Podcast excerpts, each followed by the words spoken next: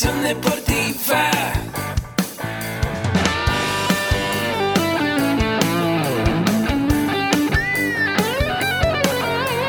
Yo soy Ahmed. Somos guerreros. Hola, bienvenido a la Asociación Mexicana de Educación Deportiva. Soy el doctor David Lezama, presidente de AMED, y es para mí un gusto darte la bienvenida a estos podcasts. Este programa está diseñado para compartir contigo conocimientos de los temas que nos apasionan a todos los que amamos el físico-constructivismo y el fitness y queremos mantener un estilo de vida saludable. Hablaremos entonces de entrenamiento, de nutrición, de suplementación, de farmacología y de un tema que cada vez toma más importancia, el marketing deportivo digital. Tendremos como invitados una gran variedad de opiniones y profesiones, entrenadores, nutriólogos, profesores de AMED, químicos farmacobiólogos, médicos, preparadores físicos y desde luego deportistas. Sus historias, consejos y testimonios te ayudarán a aumentar tus conocimientos y desde luego también tu número de entrenos de clientes, haciendo más exitosa y profesional tu profesión de entrenamiento deportivo. También aprenderás técnicas más eficaces del marketing que te ayudarán a monetizar esta profesión. Si quieres saber más de nosotros, visítanos en la casa virtual de la familia Med, www.amedweb.com. Hola, ¿qué tal? ¿Cómo están?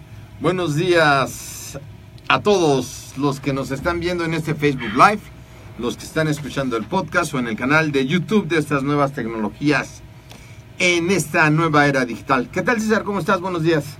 Hola, Muy bueno, bien. tardes, ya son tardes. ya tardes. Sí, ya este, son tardes en México. Aquí ya salimos. Muy bien, muy bien, este eh, emocionado. Es, es como raro ahora que la entrevista va eh, invertida. Ahora tú me entrevistas a mí. Y este, pero contento, contento, de hecho ya. Un poco nervioso también de estar compartiendo como datos personales. No, no te preocupes, aquí, este, tú tranquilo. Como le dijeron este, a una pariente mía que, que, que flojita y cooperando. Ya Ok. se sabe de quién, pero bueno. Sí, sí, sí. Oigan, este, pues bueno, que bien, muy bien. Bueno, vamos a entrevistar a César hoy porque César es el podcaster de la MED. La verdad es que hace un excelente trabajo aquí con nosotros. Y bueno, este, antes de que se caiga la cámara, eh, perfecto. Ah, ok. Eh, eh, bueno, eh, la idea es conocerlo un poco más, saber qué ha hecho de su vida. Y bueno, César, eh, ¿cómo quieres empezar? ¿Quién es César? ¿Cómo nace César? ¿Qué pasó? Muy bien. De hecho, esa pregunta, eh, dije, puede, puede ser una posible pregunta que me hagan de quién soy. Y soy dependiendo el contexto y la situación. Porque cuando estoy con mi familia, pues obviamente somos eh, tres hermanos y yo. Más bien somos cuatro hermanos. Entonces, Ajá. respondiendo ahí mi pregunta, pues soy hermano, ¿no? Los escucho, nos divertimos, vamos al cine, platicamos. Como que no tomamos otro, otro tema más que estar bien los cuatro. Cuando estoy con mis amigos, con Alonso, que a lo mejor me está escuchando, con varios amigos, con ustedes, pues soy amigo, escucho, me gusta también divertirme, eh, bailar, etcétera, ¿no? Entonces, eh, eso soy. Soy una persona que estudié. Me gusta mucho también presentarme así de esa forma porque tengo una licenciatura, estoy ya en proceso final de, de culminarla en psicología industrial. Eh, soy del año 93. Te platicaba que. Naciste en el 93. Así es. Nací en el 93. Después de la devaluación de- del peso, fue una como crisis eh, en, en Un mi año antes de la devaluación, pero sí tienes Ajá, razón. un en el año antes. 94. Entonces, pues me contaba mi mamá que prácticamente, pues mi papá se queda sin chamba, ella era ama de casa, no se enteraban de que yo iba a nacer hasta los cinco meses y medio. Entonces, este, fue muy chistoso como toda esa historia que me contó, porque fui un niño que no me esperaba, llegué y pues dijeron, no, pues adelante otro más, ¿no? Llegó Gil, llegó Mariana y llegué yo. Entonces, este, pues en mi casa siempre fue la educación de los valores. Siempre me dijeron que la mejor herramienta que yo podía tener para salir adelante era la educación, era estudiar y además era pues seguir con los valores que me habían dicho en casa, como la responsabilidad, como por ejemplo también la honestidad, como por ejemplo el servicio, ayudar a las personas. Y eso siempre, siempre me lo decían. Todo eso lo tienes que llevar a todo lo que tú hagas, al deporte, a la, a- con tu familia, con todos, con tus amigos, etcétera. Entonces, eso soy. Y bueno, Oye, ¿y, y- cómo es que llega a, a Med a tu vida o tú llegas a la vida Ah, de Med? ¿Qué, ¿Qué sucede? ¿Qué pasa? Eso es bien interesante porque fue hace dos años, porque tuve la gran oportunidad de conocer a, al doctor David Lezama. Lo conocí a través de un webinar. Esa es la importancia de estar también conectado hoy día en estos medios digitales. Y él compartió un tema referente a la nutrición enfocada a los deportistas. Entonces yo cuando lo escuché, yo lo primero que dije fue, yo quiero ser como esa persona. Yo quiero tener el conocimiento que tiene, yo quiero tener los logros que ha tenido y además es un profesional en lo que se desenvuelve. Entonces yo, pues siendo como muy metiche, eh, escribí para poder este, después estar en una junta con él, con, con él y contigo, aprender más de ustedes. Y pues así eso, eso me llevó después a, a, a aquí a Med, porque de hecho te voy a platicar algo que no sé si ya te lo había contado, pero en una ocasión yo vi que estaban eh, publicando una vacante en Facebook Ajá. y dije, qué padre sería trabajar con, con ellos, ¿no? Qué padre, sería como un sueño. Yo estaba en mi casa, estaba viendo el Facebook y vi. Entonces, en una ocasión me acuerdo que, que pedí de su asesoría en el aspecto del emprendimiento. Me dijeron, sí, adelante, porque algo que te caracteriza y al doctor es eso, es, son muy abiertos, siempre te están queriendo ayudar, aportar y solucionar tus problemas, ¿no? Entonces, yo vine aquí a Med por ese caso específico y me preguntaron, oye, ¿qué te gusta hacer? Cosa que nadie nunca me había preguntado. ¿Qué te gusta hacer? ¿Qué sabes hacer? ¿Qué quieres en tu vida en los próximos de dos a cinco años? Yo nunca lo había escuchado, ¿no? Entonces para mí fue como un choque decir, bueno, ¿qué quiero? ¿A dónde voy? ¿Qué tengo? ¿Qué habilidades? ¿Qué áreas de oportunidad? Y les dije, me gusta estar con la gente, me gusta poder este, eh, vender, me gusta compartir, me gusta escucharlos, etcétera. Entonces, pues se dio la oportunidad y me dijeron, ¿no te quieres venir aquí a, a- a pertenecer al, al equipo de, de AMED? Y yo dije, pues por supuesto. Entonces así empezó mi historia, empecé a trabajar desde mi casa como freelance. Eh, la verdad siempre tuve el apoyo de, de todo el equipo en cuanto a la capacitación, en cuanto a la utilización de las herramientas, del CRM, del, del Evernote, del Facebook. Entonces empecé a entender cómo se utilizaban estas herramientas y cómo te podían beneficiar pues, en tu vida. Antes de aquí estuviste trabajando en otro lado. Así es. ¿En dónde trabajabas? Pues cuando terminé la carrera, empecé a trabajar en una empresa de mensajería. También estuve trabajando un tiempo en una empresa, poco tiempo, de mm, que se encargaban de toda esta parte de fabricación de, de botellas de, de vidrio. ¿Qué hacías? Pues estaba en la parte de recursos humanos, en reclutamiento y selección, En lo que en psicología. de en lo que parte. estudiaba. Ajá. Entonces, eh, sí me gustaba al inicio, como toda la emoción de empezar a trabajar. Pero llegó un momento que dije, yo no me quiero dedicar como a esto toda mi vida. Como que lo, lo vi muy estancado, como que yo quería hacer más cosas. Y pues eran como nada más esas cosas puntualitas que, que hacía. Que yo llegaba y entrevistaba a las personas que, que estaban buscando un trabajo. Entonces yo les preguntaba, pues prácticamente si nos conocían, cuál era la visión, la visión, por qué yo te tengo que contratar, como esas preguntas que tienen eh, un propósito. Y me gustaba, me gustaba eso. Después decía yo, ¿qué más voy a hacer, no? ¿En cuánto tiempo voy a crecer? Como que no me sentía lleno. ¿Y te gustaba el ejercicio de joven? Ah, sí. ¿Hacías ejercicio? Sí. Cuéntanos un poco de esa parte. Sí, sí me, sí me encantó el ejercicio desde muy niño. De hecho, eh, lo puedo decir abiertamente. eh, nadie de mi familia tiene como esa, esa cultura. Hablando de mi familia eh, más cercana, mis hermanos, mis papás, mis tíos, nadie hace ejercicio en mi familia. Yo fui el primero que dijo a los 11 años, quiero entrar al gimnasio, porque empecé a, a- a ver videos de Arnold Schwarzenegger, de Kai Green, de varios. Y dije, wow, yo quiero pues, tener un cuerpo así, ¿qué se necesita? Entonces me dijeron, inscríbete a un gimnasio, ponte a comer. Ya, fue lo que hice, ¿no? ¿Y, y- qué deportes practicaste? ¿Qué ejercicios Ok. hacías? Pues empecé con de niño, mi mamá nos obligó porque no nos invitó a vamos a entrenar. Nos dijo que este fuéramos a, a natación. Pues empezamos a nadar, eso fue el primer deporte, también practiqué un, un tiempo voleibol y después ya fue el gimnasio a los 11 años. De ahí hasta los 16 años fue cuando entré a jugar fútbol americano, donde jugué aproximadamente 3 años. ¿Y qué te pareció la experiencia de jugar con los conocimientos que hoy tienes? ¿Cómo era el entrenamiento? ¿Qué, Ah, ok. qué comentarios puedes darnos? Pues es que yo de, de- desde niño pues me acercaba con un entrenador y pues no tenían el conocimiento. Ahora lo veo, ¿no? Ujú. Que me decían, pues aquí está tu rutina, hazla. Y no me enseñaba ni siquiera de, ¿cómo te llamas, César? Pues vamos aquí y vamos a hacer el, el, este, el bench press. Se hace de esta manera. Y después vas a hacer esto con este, eh, por este fin. O sea, nada más me decían, hazlo y yo no sabía ni siquiera los ejercicios. Me decían, tienes que comer bien. Y yo decía, bueno, ¿qué es comer bien? Porque me decían, estás muy delgado. Entonces, pues, empezaba a comer, pero decía, bueno, ¿pero qué tengo que comer? Pues nada más reduce los refrescos, las harinas, pero no me decían por qué ni nada.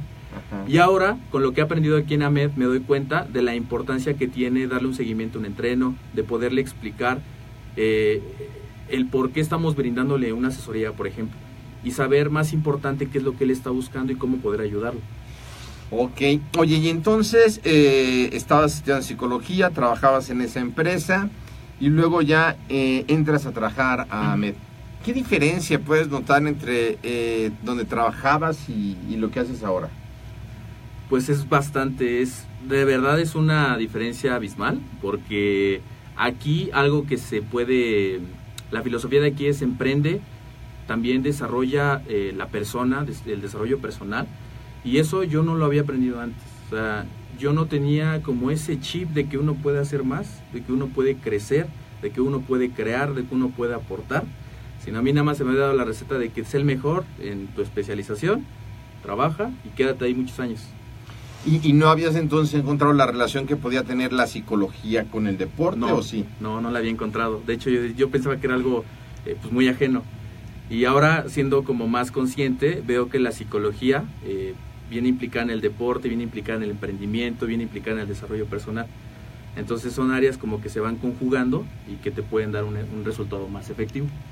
Y ahora que eh, ya haces la parte de psicología y que estás eh, también ya has tomado varios eh, cursos de AMED, si no es que todos, eh, ¿qué piensas de la labor que haces al hacer un podcast? ¿Qué, a, a dónde piensas que eso llega? ¿Qué, qué, qué, qué función crees que haces cuando haces un podcast con alguien? Ok, bueno, primero quiero comentar eso que, que comentabas de las certificaciones, los cursos, los diplomados que tomé en AMED, que eso realmente no se ve en cualquier trabajo. Aquí le apuestan mucho a la capacitación. Yo cuando entré me dijeron, me hicieron la invitación de poder tomar todos los cursos y diplomados, cosa que yo agradecí mucho venir a los cursos de nutrición, de entrenamiento, de farmacología, para tener una noción del tema. Yo vengo de la psicología y empezar a tomar como esos temas que me apasionan, pero que yo no tenía las bases.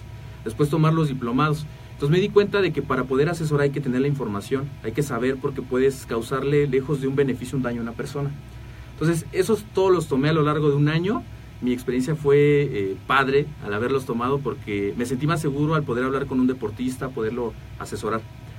Y de la otra parte, eh, algo que el propósito de este podcast y cómo es que me siento hoy, tener más de 152 episodios eh, trabajando junto con el ingeniero, trabajando junto con el doctor David Lezama, trabajando junto con el maestro Jorge Ramírez, pues es algo bien satisfactorio poder llegar a muchas personas, conocer historias de gente que nos escribe que un episodio les ayudó a, su entrenamiento, a poder asesorar adecuadamente a alguien. Entonces, eh, se siente bonito, la verdad, poder hacer eso. Y además, eh, eh, obviamente, no sé si puedas notar que hay un grado de responsabilidad de estar frente a un micrófono, porque un podcast, si lo están viendo en un Facebook Live, lo van a ver ahorita un momento, pero el podcast va a quedar para siempre hoy día.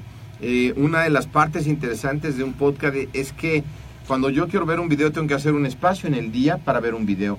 Pero un podcast no, un podcast ocupa el tiempo que voy al gimnasio, voy caminando, o sea, el podcast se integra a una parte de mi vida. No necesito hacer como que un espacio especial, si estoy lavando los trastes, si me estoy bañando. El podcast es un fiel amigo para todos los que queremos del tema que, que nosotros queramos. Y en ese sentido, pues hay una gran responsabilidad Claro. porque hay gente. ¿Qué me puedes eh, contar, César? ¿Cómo manejas tú esa responsabilidad tan grande que tienes hoy día frente a tantos escuchas que, que ya hay en varios países y en México? Claro, pues ¿cómo manejo esa responsabilidad? Pues eh, me preparo. Es algo que también he aprendido aquí, la educación continua. Es decir, como bien dices, estar aquí enfrente de un micrófono, estar compartiendo, estar trayendo especialistas en cada uno de los pilares que manejamos en AMED, pues es una gran responsabilidad que no solamente está en el invitado, sino en mí también, en prepararme todos los días para poder ofrecer la información de calidad a las personas. Porque realmente este podcast nació por eso, por compartirle a toda la gente la información que están buscando, pero eh, con base, con sustento, con bases científicas, no hablar por hablar. Claro. Oye, cuando empezaste a hacer los podcasts, eh, ¿qué miedos tenías al principio? Uh, ¿Qué- bueno. A ver, platícanos. ¿qué- porque Temblaba. mu- Muchas veces la gente que nos está escuchando no se anima a hablar en público, incluso en las clases, eh, en un podcast menos, pero platícanos. ¿Qué miedos tenías? ¿Qué, qué era? Pues primero agradezco que cuando se me dio la oportunidad, aquí en Ingeniero y al doctor me dieron la oportunidad de poder conducir el programa, pues me emocioné. Siempre he sido alguien que soy aventado y a veces este, eso es contraproducente, pero bueno, Eh, me aventé y yo cuando estaba ya a punto de, iniciar la grabación, me puse muy nervioso. Yo creo que el peso más fuerte fue en mis pensamientos, no tanto en la técnica, porque ya había sido expuesto en clases, en la carrera, hablar en público. Nunca me dio como ese, eh, el compartir información. Pero al estar frente a esto nuevo, pues fue algo que me causó como choque. Yo decía, quizá no sea muy bueno, quizá eh, mm, las palabras me van a faltar, me voy a quedar en blanco. Pero después dije, con la primera grabación que hice, dije, no, o sea, la hice malísima, temblé, me quedaba sin silencio. Sí hubo así como mucha resequedad, muchas cosas. La vi y dije, ¿sabes qué? En esto puedo mejorar, en esto también puedo mejorar. Hice como ese checklist honesto de decir, esto no me gustó, pero esto sí me gustó y esto lo puedo desarrollar más. Además, algo importante es que siempre que uno hace cualquier cosa en la vida, un producto, en este caso hacer un podcast es un producto, si no te da pena el primer producto que hiciste, te tardaste mucho en, en- en salir al mercado. Entonces es importante esa parte. Y entonces eh, superas esos retos, eh, ese miedo. ¿Cómo lo resuelves? ¿Cómo resuelves esos miedos que, que tienes en un principio? Con la capacitación. Aquí en AMED, eh, a mí me preguntaron, tú César, ¿qué, ¿qué es lo que te gustaría desarrollar, en lo que quieres aprender, que te quieres ser como un, un fregonazo? Y yo dije, pues a mí me gusta mucho la comunicación, me gusta mucho el compartir, y me dio la oportunidad de tomar un curso de cómo convertirte en un excelente comunicador, además de otros cursos eh, relacionados no solamente al, transmitir una idea, sino también al desarrollo personal, que es un diplomado en, en desarrollo personal y liderazgo deportivo. Entonces fue a base de la capacitación que empecé a cambiar como esas ideas limitantes y esas ideas que, que- que no me dejaban hablar. A decir, no, yo soy bueno, yo tengo confianza, yo puedo, yo, yo puedo hacer todo lo que me digan, ¿no? Entonces empecé a cambiar esas ideas poco a poco y ahora realmente eh, hablo de corazón, realmente no, no es como antes de, pues estar pensando qué decía, sino ahora mi intención es poder llevar el conocimiento y poder llevar lo que la gente está buscando a, a- cualquier lugar donde, de donde nos siga. Claro, y, y fíjense aquí qué importante lo que nos comenta César, que fue haciendo, o sea, preparándose y luego haciendo las cosas, porque de nada sirve prepararnos si no ponemos acción en las cosas. Y también la parte que él menciona de desarrollo personal, realmente lo que él estudió, que es psicología, eh, es súper importante eh, en todas las áreas. Yo hablaba hoy con una persona aquí en, en la MED que eh, se encarga de varias cosas del Colbach y, Mariana y se encarga de varias cosas. Y me platicaba que fue un congreso muy grande donde había doctores en química con muchos conocimientos, pero a veces no saben cómo trasladar esos conocimientos a beneficios inmediatos a las personas. Y digo, yo estudié ingeniería bioquímica y hice mi proyecto terminal sobre leucemia y nunca supe que eso lo podía ocupar en la nutrición.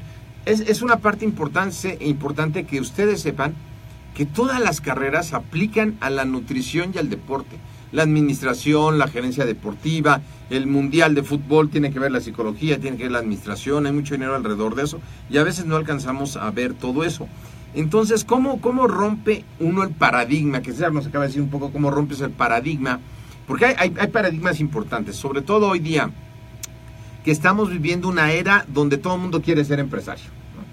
Ya hay empresarios de mil cosas y en el Facebook te, te salen ahí este, miles de videos de gente que te va a enseñar a poner tu negocio, te va a enseñar a aprender y tener mentalidad de empresario y todo está muy bien, pero hay que tener una estrategia eh, definida, no solamente eh, está muy bien tener la mentalidad, por supuesto, a lo que hacemos nosotros, pero tener una estrategia y también romper los paradigmas. ¿Cómo has ido rompiendo esos paradigmas, por ejemplo, respecto a cuando llegaste aquí, venías un poco desilusionado de la carrera y ya vas a titularte, que es algo muy bueno porque lo que estamos eh, promoviendo mucho en la MED es que toda la gente esté titulada y que siga estudiando y que nos sigamos preparando porque es una parte fundamental en la era de la información, de la especialización y del futuro tienes que estar especializado. Y no solamente ser psicólogo, luego especializarse en cosas de deporte o de desarrollo humano y cada vez más para ser un buenazo en eso y hacer eh, poder interactuar con todos los demás. Pero cuando rompes el paradigma de decir, ¿sabes qué? Estaba ilusionado de la carrera, no era lo que me gustaba, a cambio de decir, ¿sabes qué? Sí voy a acabar la carrera y me voy a titular. ¿Cómo es ese proceso? ¿Qué pasa en tu mente? ¿Qué? Ah, ok. Pues lo que pasa es que yo me doy cuenta, como bien decías, a veces la emoción de querer emprender, y hoy en esta época, pues como bien dices, todo el mundo quiere emprender, pero a veces yo, yo, yo me puse a pensar, bueno, no es suficiente con las ganas y con saber hablar, sino hay que tener información, hay que saber. Entonces, eh, fue eso que yo dije, yo si yo quiero ser el mejor en lo que hago, me tengo que especializar. O sea, quizá nada más sea una cosa, no voy a abarcar muchas porque pues no se puede, pero sí puedo hacer una y en esa enfocarme y dije, bueno, a lo mejor lo presento contigo, escucha, ah, querido amigo que me estás viendo, pero bueno, vas a decir, bueno, ¿qué contenido hay? ¿Qué, qué- cómo me puede ayudar lo que me estás diciendo en mi vida? ¿Cómo lo puedo traducir en satisfacciones? Yo dije, lo primero que tengo que hacer es culminar este proceso, mi titulación, seguir estudiando, que es algo que yo no sabía y que, no tenía en mente, no era consciente de que terminas una carrera y muchas veces pensamos que somos producto terminado. Dices, bueno, yo ya estudié mi licenciatura, soy un buenazo y este ya no soy César, soy el licenciado César, ¿no? Entonces, no, o sea, realmente es, estás empezando, o sea, ese es el primer paso, porque te tienes que seguir capacitando, a veces las cosas cambian de un día para otro, hay nuevas teorías, nuevas posturas, o sea, un sinfín de información, y yo creo que alguien que dice que ya hasta ahí, yo creo que está equivocado, hay que tener como humildad para decir qué sigue y qué puedo seguir haciendo.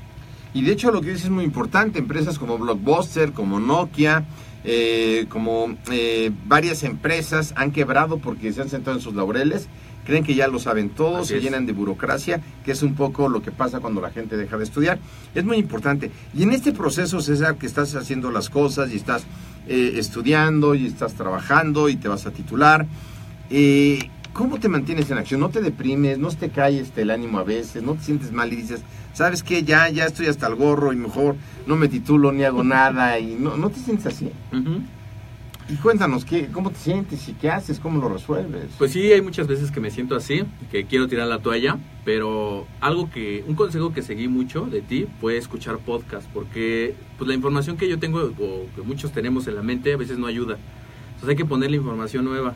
Entonces yo ahora sí puedo decir que soy un seguidor, un fiel amante de los podcasts, no solamente de nutrición y deporte que me encantan, sino también de desarrollo personal, de historias de éxito. Entonces cuando me siento deprimido lo que hago es que pongo un podcast en la noche, eh, pongo los audífonos, hago la, la- la cena o lo que esté haciendo, me pongo los audífonos y empiezo a escuchar esa información. Veo cómo hay gente que pudo lograr cuestiones y a veces con un- una historia más difícil que la mía. Entonces yo digo, bueno, si él pudo, yo puedo. ¿Qué hace falta? Pues solamente tener ahí sí las ganas de hacerlo. Entonces, fíjese, algo importante que nos comparte César es que todos tenemos momentos de caídas y bajas. Y va a haber gente que quiere dejar la educación continua o los estudios en algún momento porque se cansa, porque la vida te atropella, porque las cosas no te salen como quieres, porque tienes pérdidas.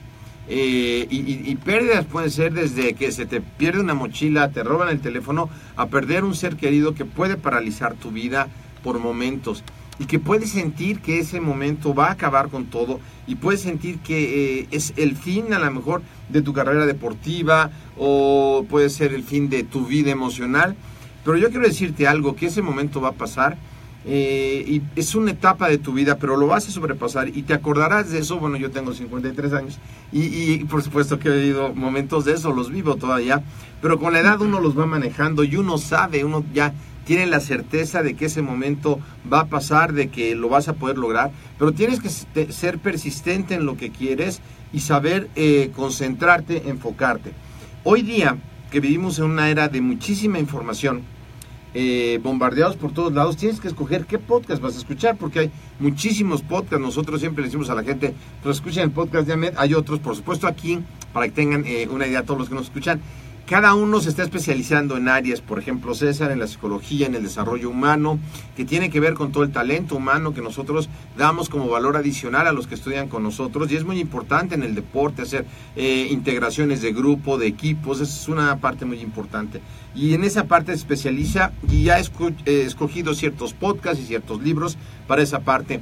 Y hay gente que se especializa en SEO y que se está especializando en hacer videos y diría la gente, ¿qué tiene que ver el video con el deporte? ¿O qué tiene que ver un podcast con el deporte? Que también César hará su, el curso sobre el podcast, por supuesto.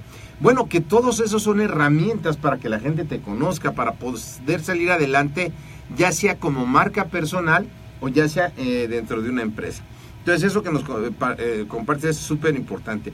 ¿Qué beneficios has visto, César, tú, a través de eh, leer, de estar escuchando los podcasts, de transmitir esta información? Eh, ¿qué, beneficios has visto en tu vida? Porque ciertamente yo les puedo decir todos los beneficios que he visto en la gente que está en AMED y en la gente que ha estado a través de estos 22 años. Eh, pero yo quisiera que, eh, a veces para la propia gente es difícil ver nuestros cambios y les damos muy poco valor a los logros que tenemos y magnificamos las áreas de oportunidad que aparecen. ¿Qué beneficios has visto tú en tu vida? ¿Cómo, ¿Cómo ha mejorado tu vida? No, pues muchísimo. Y muchísimo porque mejoraron cuestiones de mi seguridad, mi creencia en mí mismo, autoestima. Ahora que lo veo hay muchas cosas que he ido puliendo. Que sí, como bien dices, a veces la, la vida te golpea dos, tres este, cachetadas y, y, y te puedes desesta- desestabilizar. Y llega un momento que a veces tus ánimos, tu, misma tristeza, las cosas que te pasen, pues te, quedas ahí. Entonces, a lo largo de estos dos años, un poquito más de dos años, que tengo la fortuna de conocer aquí a, Agustín, al ingeniero, al doctor, pues realmente yo vine aquí y, y, pues todo esto cambió mi vida. O sea, cambió mi vida sustancialmente los pilares que manejan en AMED de poderte, eh, aquí tú lo escucharás en todos los episodios, la nutrición, el entrenamiento, el emprendimiento, el desarrollo personal, son cosas que no nada más se dicen, sino también se hacen y te dan resultados. Que el día de ayer estaba con, con mis hermanos y me decían, este, cada vez que te vemos eres como ya otra persona, ¿no? Y eres como más, este, más serio. Le digo, no. Me dicen, este, y, y- yo creo que ha impactado no solamente mi vida, sino también ahí va con, con mi familia. Que ahora como tienes más conciencia de que, pues si no nos cuidamos nos puede pasar algo en un futuro, que tenemos que aprender, que tenemos que todo el tiempo estar un paso adelante de las cosas, que tenemos que ser más grandes que los problemas, cosas que ahora yo, este, siendo consciente, pues sí, sí hay muchas cosas que he aprendido. Claro, me imagino que sí. Ustedes tuvieron una gran pérdida, César, Sí. como familia. Te platico, mira, eh, para todos mis escuchas, todos los, la, la querida familia Mer, les cuento que, pues, cuando tenía 13 años, iba a la secundaria, fue la primer pérdida por, eh, falleció mi papá, yo iba a la secundaria, entonces, estás en la época de la rebeldía, de que no haces caso, y luego se, se va un papá, dices, pues, soy libre, ¿no? Y hago y deshago. Y pues ahí ayudó mucho en el proceso mi mamá. Mi mamá fue quien me decía, pues a pesar de eso, hijo, tienes que, este, tienes que seguir adelante, tienes que, no tienes que perder tu sonrisa, eso siempre me dijo. Tienes que ver la vida con, con pues, con ese era una gente positiva. Sí, súper positiva, Ujú. súper este, amorosa, tierna. Entonces, siempre me dijo eso. Y algo que sí me dijo fue, te toca trabajar. O sea, ya no es como antes de, pues, estiras y te dan todo. Si tienes que ir a trabajar. Entonces, les platico que a los 13, 14 años me metí de empacador. Y ahí sufrí como mi primer quiebre porque me corrieron a los tres meses.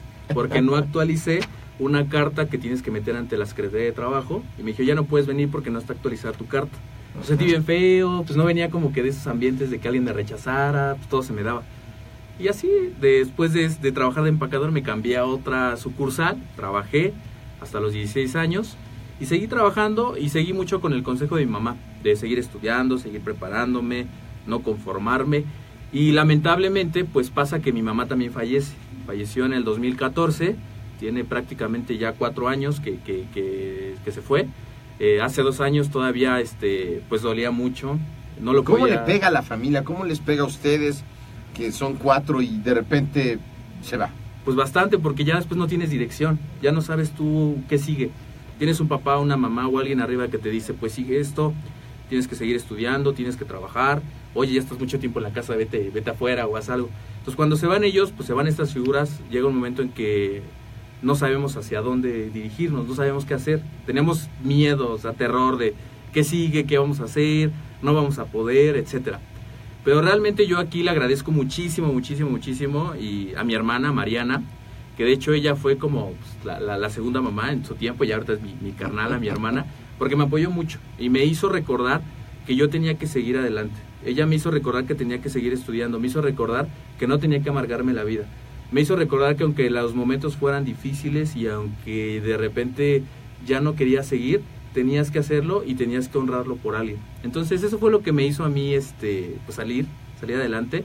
Ahora me acuerdo, ahora lo puedo hablar abiertamente, ahora sí duele, pero muy poquito, no como antes.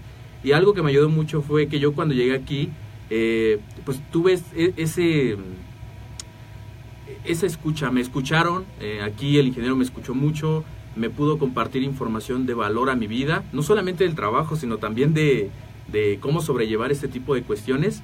Y ahora veo que esto no fue un por qué, sino un para qué.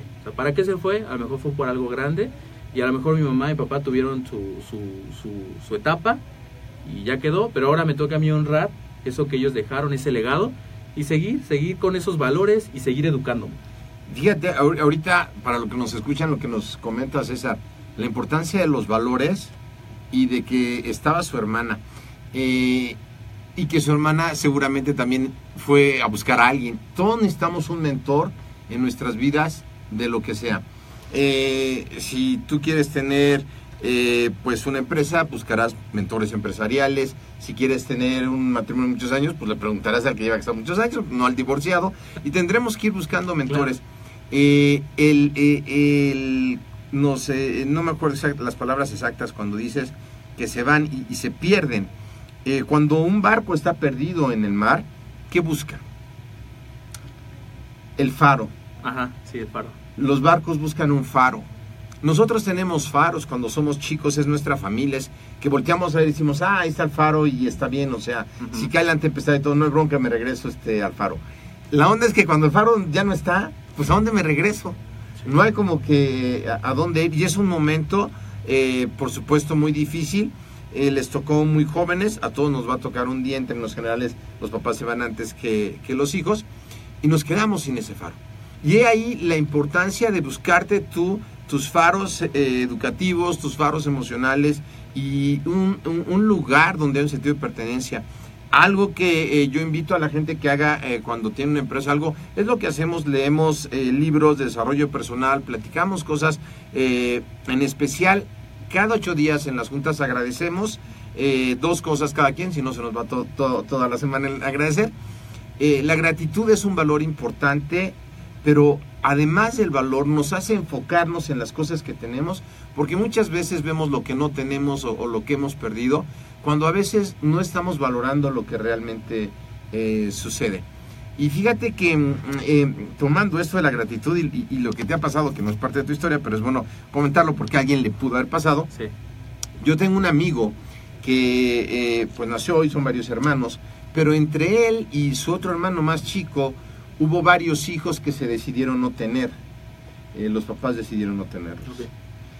Y entonces eh, él, él se había enojado y, y le dije yo un día, ¿por qué no vas y das las gracias de que sí te decidieron tener a ti? Wow. Entonces, pero bueno, y además fue lo hizo y además, este, bueno, pues, además pues mandó a sus papás al psicólogo durante muchos años, ¿verdad? Sí. porque entonces imaginaron a todos los que no tuvieron dando las gracias, ¿no? Eh, pero es cierto, sea, sea cual sea la circunstancia de que cada uno eh, estamos aquí al final del día, estamos aquí. Habrá gente que esté arrepentida de, de haber nacido, pero eh, eso se quita, es, es- es por ratitos, ¿no? Y dices, "Ah, y qué padre es vivir, Ajá. y qué padre es disfrutar, y, y- y qué padre es gozar. Entonces, qué, qué, qué padre que te- tuviste a Mariana, que Mariana supo, supo sostenerse de algún faro que va que preguntarle a ella cuál fue, porque todos es, es básicamente imposible que solitos Sí. podamos pasar cualquier situación. Necesitamos de alguien, ya si alguien puede ser un libro, puede ser alguien en un podcast, puede ser alguien eh, físicamente, ¿no? Pero es alguien que te ayuda a eso. Por ejemplo, aquí una aportación, esos mentores, como por ejemplo a mí han sido el ingeniero, el doctor, en estas áreas, muchas áreas, porque dice, decía él, pues un mentor para cada área, ellos han sido pues mentores en muchas áreas, y sí además de libros, de audios, y a veces lo que escuchas de un mentor puede ser un choque y te puede molestar, pero a veces es lo más necesario, de hecho es lo que pues, te hace crecer, lo que te hace estirarte. Entonces, por ejemplo, si a ti te están entrenando, te están eh, invitando a que hagas ese plan o que, o que hagas las cosas como se te están comentando, a veces puede ser como, pues yo lo hago como yo quiero y así soy, ¿no? Pero a veces lo dicen no por atacar, sino por el hecho de que te va a servir y vas a tener crecimiento. Claro, y además lo que te choca, te checa. Así ¿no? es. Algo importante que también mencionas ahorita es cuando eh, alguien le mandan un entrenamiento y una alimentación. Porque entrenamos a, a nuestro cuerpo y tratamos de darle de comer adecuadamente y es uno de los enfoques de la MED. Pero ¿qué hay con el entrenamiento y la nutrición mental? ¿Esa qué onda? ¿Cómo se come? O también llegamos y nos atascamos de hamburguesas y papas fritas este, mentalmente y entonces nos sentamos en el sillón en lugar de ir a hacer ejercicio mentalmente. esa parte, por ponerlo de analogía, por poner de analogía que la mayoría de nuestros escuchas pues come de una manera sana, va a hacer ejercicio y físicamente se mantiene bien. Mentalmente, ¿cómo somos? Eh, ¿Cómo te consideras este deportista mentalmente o si te echas tus hamburguesas y, y tratas de que... Porque bueno, igual se vale de repente, ¿sabes qué? pues el domingo me voy a echar unos chocolates o algo, pero bueno. Sí, la comida trampa. eh, así es, ¿no? Este, así como la comida chatarra es sabrosa, pues también todas esas cosas negativas que suceden, los chismes, el mal humor, es contagioso. Sí. Eh, eh, y, y- y- y se va, la mente le va gustando esas cosas. ¿Cómo, cómo le haces tú para mantenerte en, en una alimentación mental sana, correcta? ¿Qué es lo que haces? Pues yo, yo lo que hago es eh, enfocarme mucho en la asociación. Yo creo que eso sí es cierto cuando dicen que eres promedio de las personas con las que más te relacionas. Y yo creo que eso es un entrenamiento que, o un alimento que le das a tu mente porque eh, hay gente que, que sí puede ser, si, si estás en un ambiente tóxico, en un ambiente de quejas, de justificaciones, de pretextos, pues aunque no quieras, inconscientemente se va a quedar y de repente tú vas a replicar eso. Pero cuando estás en un ambiente eh, de crecimiento, en un ambiente de, de ir por más, de un ambiente de actitud mental positiva, que no es lo mismo hacer positivo y echar porras, sino una actitud que pese a las adversidades y a las dificultades puedas sobreponerte. Cuando conoces gente así, que yo he tenido la fortuna de conocer aquí en AMED, ponentes, estudiantes que los he entrevistado, me he dado cuenta de sus historias, a ustedes que son un claro ejemplo de lo que han logrado, pues ese mismo ambiente te captura y es alimento y es entrenamiento para tu mente. Cuando ya llega de repente algo negativo dices, pues no, o sea, está bien que venga, pero yo puedo superarlo. Fíjense, entonces aquí eh, otro dato importante que nos da César es el, cambio de hábitos, de qué escuchamos y con quién nos juntamos. Va a ser una clave Claro. importante para poder nosotros cambiar. ¿Y qué consejos le darías tú a las personas que, que quieren lograr cosas, que a lo mejor estuvieron como tú, o a lo mejor ahorita alguien está sufriendo una pérdida como la que sufrieron, y a lo mejor siente que ya no puede, que está mal, y se mete al deporte porque siente que va a echar todo en el deporte, y que pues es mejor el deporte que la cantina al final del día. Pero ¿qué, qué, consejo le darías? ¿Qué, ¿Qué más le puedes decir? Pues el primero es se vale llorar, se vale tener sentimientos. Quizá mi amigo que me escucha es este, es de, esta sociedad mexicana de yo no lloro y yo soy macho y todo, pero se vale llorar, se vale encerrarte, sí, un día, dos días, los que sean necesarios. Lo que yo hice fue, pues mucho tiempo guardé muchas cosas y de repente sale como un olla express y explotas. Entonces es bueno llorar, es bueno vivir el momento, vivir la emoción, la tristeza, que no se vuelva crónica, que se vuelva una depresión. Llóralo, eh, acepta lo que está pasando y si tienes una pérdida, estás viviendo esto, aprende a sobrellevarla, porque nunca la vas a poder superar. A veces la gente dice, ya supera eso, ya, ya se fue. No se puede porque pues vives con eso, ¿no? Vivir ya con eso, pero puedes aprender a sobrellevarlo saludablemente. De hecho, yo te recomiendo que puedas expresar tu dolor, de que es el más saludable, eh, gritarlo, grítale a la almohada, pégale, llora, lo que sea, pero no te lo quedes, no te lo quedes porque eso puede convertirse en un problema ya después este, fisiológico. Y eh, aquí también tengo unos consejos que, que quería darle a todo el público que nos, que nos ha seguido durante estos 153 episodios. Y aquí te quiero decir primero que no te preguntes por qué te pasan las cosas, sino para qué te pasan, sean buenas o malas. El segundo eh, consejo es apaláncate o apóyate de todo lo que te pasa en el día. Cosas buenas, pues agradece. Cosas malas, también agradece por qué te están pasando. Quizás sean, pues, este maestros que te manda la vida, ¿no? Ahí estaba escuchando una historia de, de, de una persona que iba en su carro, iba de copiloto, y va el, este, el conductor, van manejando. Y de repente eh, se frena. Y él, oye, ¿qué te pasa? ¿Por qué te frenas? No, pues es que la, la persona pues, no va avanzando normal. Entonces eh, él dice, no, pues tócale, mítale a la mamá, lo que sea. Y él dice, no, tranquilo. Y luego todavía se estaciona ahí. Y era una pareja de ancianos que no veía, que estaba muy lento. Y al final este, se enoja tanto que, que pasan el carro y todavía lo saluda, el que va conduciendo. Le dice, oye, todavía de que nos dejan esperando, todavía les, los saludas y les agradeces. Y le dice él, pues tú no sabes si ellos son maestros que te están mandando la vida para manejar la tolerancia. Entonces, a mí se me quedó mucho esa historia. Eh, apaláncate de todas las cosas que te pasen. El tercer consejo que te doy es, eh, ten motivaciones grandes. Porque cuando tienes motivaciones grandes, tu miedo es chiquito. Por ejemplo, si tienes miedo a hablar en público y quieres empezar tu canal de YouTube, quieres empezar a transmitir tus entrenamientos, quieres empezar a transmitir tu emprendimiento deportivo, hacer entrevistas, lo que quieras hacer, te va a dar miedo. Pero si tienes una motivación bien grande y por qué lo quieres hacer y, y cuál es el propósito de lo que estás haciendo, pues el miedo se va a hacer bien chiquito. Lo siguiente, ya nada más son dos más. no compitas con nadie, eh, compite contigo mismo. Que a veces te puedes frustrar si te comparas con alguien. Pero cada quien tiene su proceso, compite contigo, sé 1% mejor cada día y en un año vas a ser 365% mejor. El siguiente, que aquí me lo dijo y me ayudó bastante, yo creo que ahí di el boom, fue sal eh, de tu casa y no en mala onda de salte y deja, no, sal para estirarte, sal para que realmente veas qué es la vida, para que la puedas enfrentar. Y a mí me ha servido muchísimo, tengo un año y medio casi que salí y agradezco bastante haberme ido. Eh, veo a mis hermanos todavía, pero eh, qué padre se siente poder ser independiente y buscar ser interdependiente para ayudarme y ayudar a los demás. Y por último, sea asertivo y pon en orden tu vida. A veces yo quiero emprender y quiero hacer un montón de cosas, pero si no tienes en orden desde las cuestiones básicas, desde lo básico que es tu alimentación, tu seguridad, pues cómo vas a ir escalando esa pirámide, ¿no? Pon en orden tu vida y eso te va a dar pie a hacer más cosas. Gracias. César. ¿Algo más que quieras agregar? Una Pues pregunta. no. Bueno, eh, saludos a Luis Armando García Rentería. Gracias por vernos. Al doctor David Lezama, muchas gracias. Richard Jim, saludos. Eh, y no sé, ¿hay alguien que te ha parecido que no me pareció? Israel, Luis Israel, Armando. gracias, gracias por vernos. Saludos Luis Armando, ¿cómo estás? Aquí a todos, eh, público. Eh, Sí. Bueno, pues muchas gracias César, gracias por compartirnos, gracias a todos ustedes, esperemos que nos veamos en el siguiente episodio del podcast. Recuerda, Ahmed, con un clic, todo lo que necesitas saber de nutrición, entrenamiento, emprendimiento, desarrollo personal en el ambiente deportivo, lo puedes encontrar ahí. Muchas gracias César. Gracias, en el ingeniero. episodio. Gracias por permitirme conducir esta parte de tu podcast. No, gracias a ti. Que estés Nos muy vemos bien. en el siguiente episodio. Yo la pago.